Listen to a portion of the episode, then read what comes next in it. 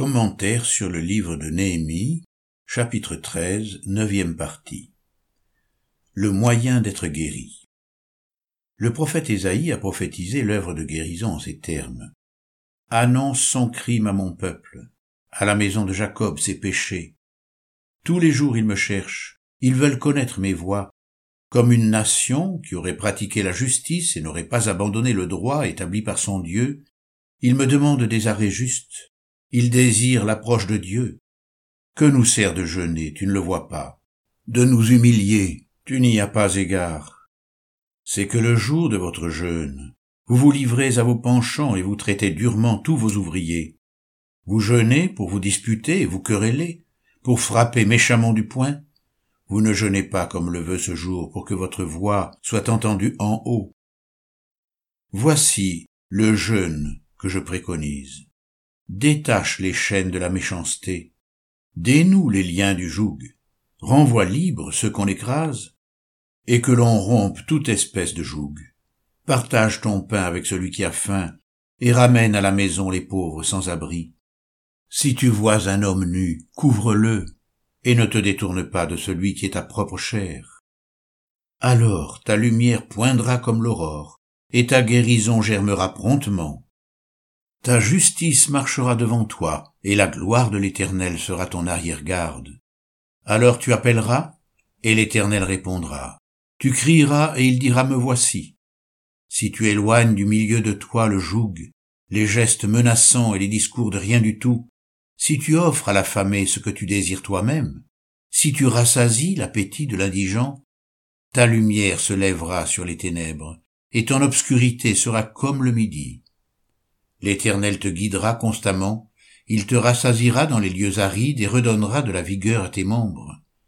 Tu seras comme un jardin arrosé, comme un point d'eau dont les eaux ne déçoivent pas. Grâce à toi l'on rebâtira sur d'anciennes ruines, tu relèveras les fondements des générations passées. On t'appellera réparateur des brèches, celui qui restaure les sentiers, qui rend le pays habitable. Ésaïe chapitre 58 versets 1 à 12. Ce texte compte parmi les plus beaux de l'écriture. Il répond à l'inquiétude lancinante de l'homme religieux engagé dans un chemin de contrition, mais confronté au silence de Dieu. Sa démarche pour arracher une réponse au Seigneur demeure stérile, et ses mortifications ne lui procurent guère de soulagement. Que son désespoir est grand. La parole du Seigneur montre le chemin de la guérison divine. Ce que le Seigneur demande, ce n'est pas l'expression d'une piété extérieure, mais le renoncement à toute violence, à toute méchanceté et la pratique de la générosité. Celui qui ne sert que ses propres intérêts, non seulement prive les autres du bien qu'il leur doit, mais demeure lui-même dans l'insatisfaction et l'exigence. Celles-ci se traduisent par l'emportement, les injures, les gestes menaçants.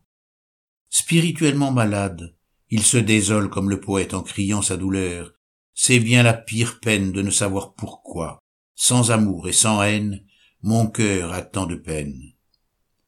Le Seigneur promet la guérison à l'homme qui pratique le vrai jeûne, la vraie piété, le service de l'amour. L'homme religieux est préoccupé de ses expériences, de ses émotions, et attend l'affection de l'autre. Il tourne sans cesse autour de lui-même demeurant gourmand comme le ver annelé des eaux stagnantes, et insatiable comme les quatre éléments mentionnés au livre des Proverbes. La sangsue a deux filles. Donne, donne. Trois choses sont insatiables. Quatre ne disent jamais assez. Le séjour des morts, la femme stérile, la terre qui n'est pas rassasiée d'eau, et le feu qui ne dit jamais assez. Proverbe chapitre 30, versets 15 et 16. Seul l'amour de Dieu remplit le cœur et nous permet d'être pour les autres comme un jardin arrosé, comme un point d'eau dont les eaux ne déçoivent pas. Le choix s'offre à nous. Demeurer l'esclave de l'inimitié exigeante du Moabite, ou devenir un homme généreux tel que Néhémie, rassasiant l'appétit de celui qui cherche l'amour. Devenons des hommes fidèles dans la recherche et l'accomplissement des œuvres de Dieu. Au vainqueur, à celui qui garde mes œuvres jusqu'à la fin, je donnerai autorité sur les nations. Apocalypse chapitre 2 verset 26. Réprimande stérile. Verset 6b à 11. À la fin de l'année, j'obtins du roi la permission de revenir à Jérusalem, et je m'aperçus du mal qu'avait fait Eliashib, en disposant une chambre pour Tobia dans les parvis de la maison de Dieu. Je le pris très mal.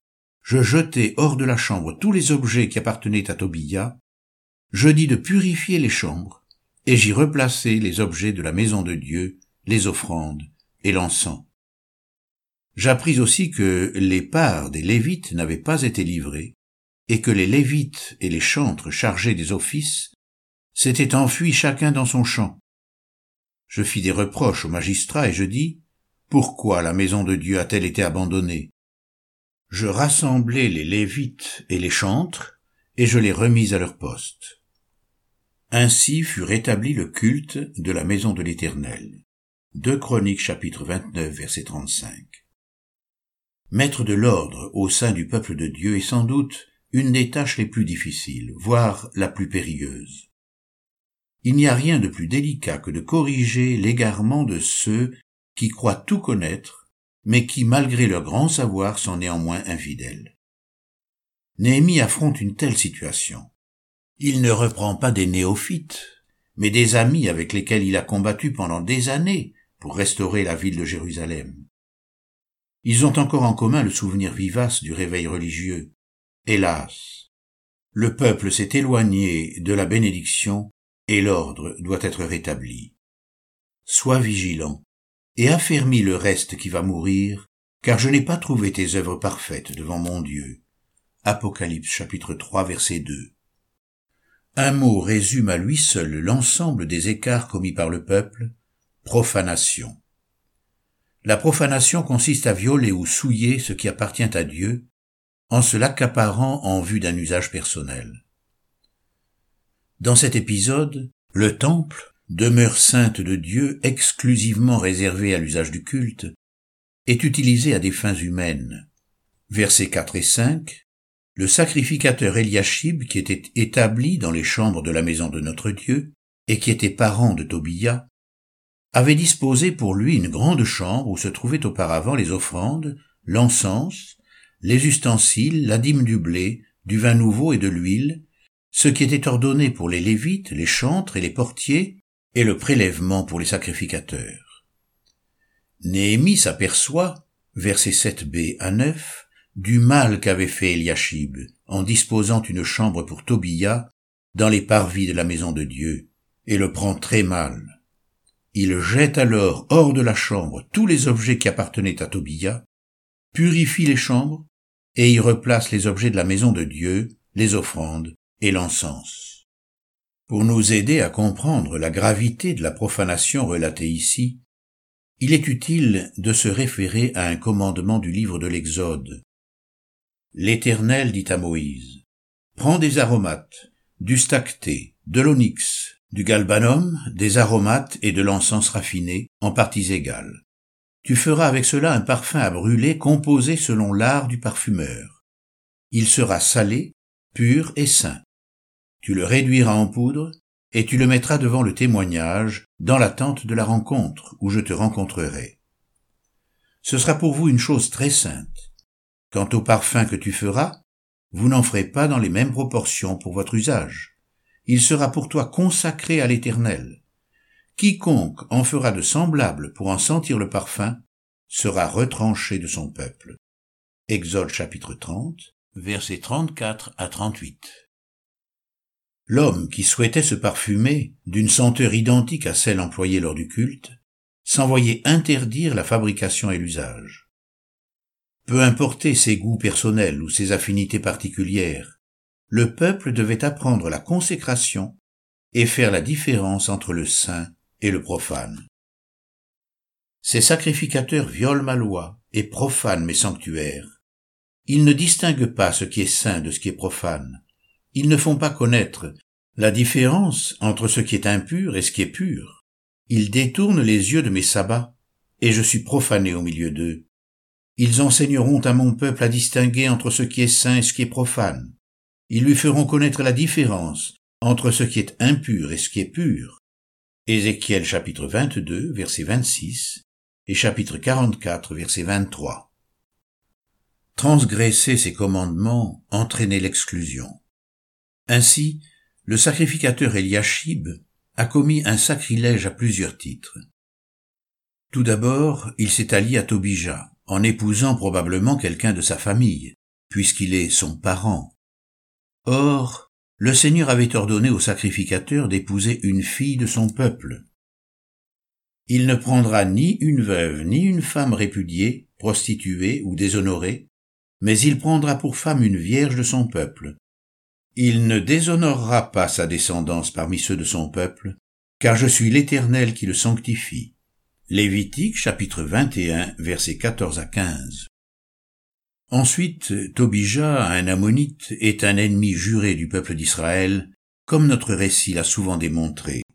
Néhémie chapitre 2 verset 10, chapitre 4 verset 1 et 2, chapitre 6, versets 12 à 14, etc. Cet homme, comme tout séducteur, exerce une fascination. Considéré comme un personnage important, il exerce une grande influence sur les grands d'Israël. Néhémie chapitre 6, versets 17 à 19. Voilà sans doute les raisons qui poussent le sacrificateur à commettre ce crime cultuel. Il touche au sacré en prenant la liberté de déplacer des objets sanctifiés pour libérer une chambre en faveur d'un homme qu'il admire et qu'il désire honorer. Il fait passer la gloire des hommes avant celle de Dieu.